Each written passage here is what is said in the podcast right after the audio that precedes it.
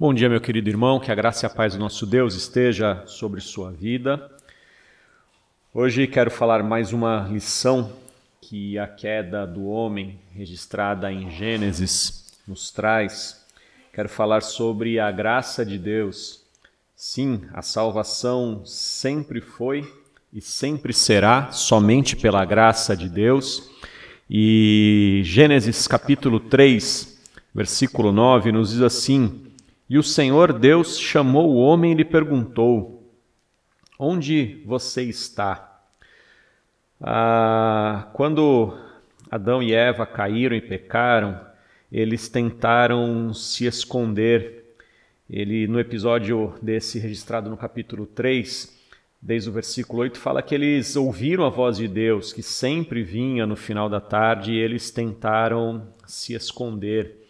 Eles haviam quebrado aquilo que o Senhor havia estabelecido para eles e agora lhe restando culpa, vergonha, relacionamentos rompidos, eles tentam se esconder. Parece que é o fim da esperança, é uma situação terrível, uma perspectiva sombria.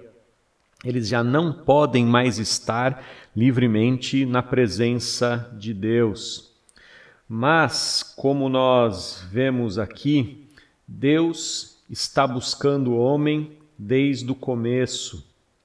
Deus tinha o hábito de, ao final do dia, andar com o primeiro casal para ver o trabalho que havia sido realizado naquele dia.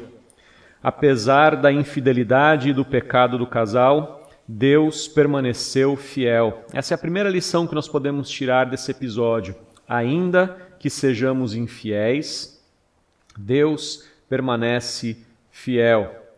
Ah, a seguir, o Senhor chamou o homem, perguntando: Onde você está? Aqui nós entendemos que Deus é aquele que busca o pecador.